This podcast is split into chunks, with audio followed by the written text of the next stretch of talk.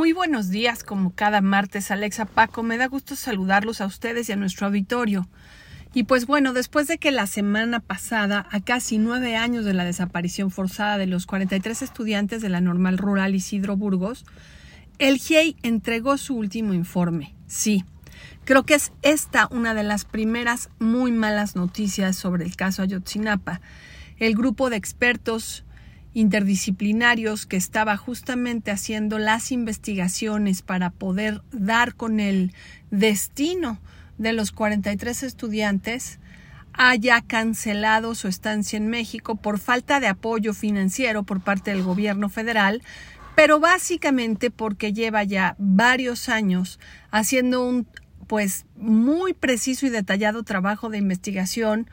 con la poca información que le fue entregada por parte de las Fuerzas Armadas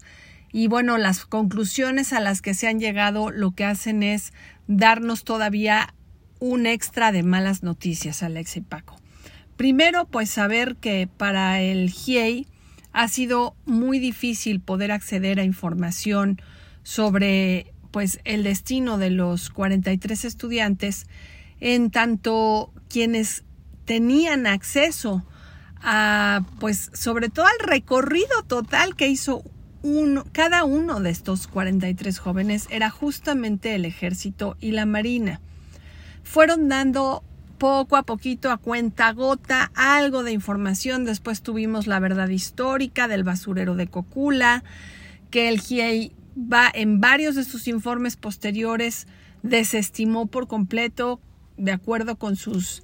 experiencias científicas y de procuración de justicia. Y pues es importante entender que esto nos da un esquema de cómo la propia Sedena y la Marina fueron administrando la información de manera que el GIEI no pudiera realizar su trabajo.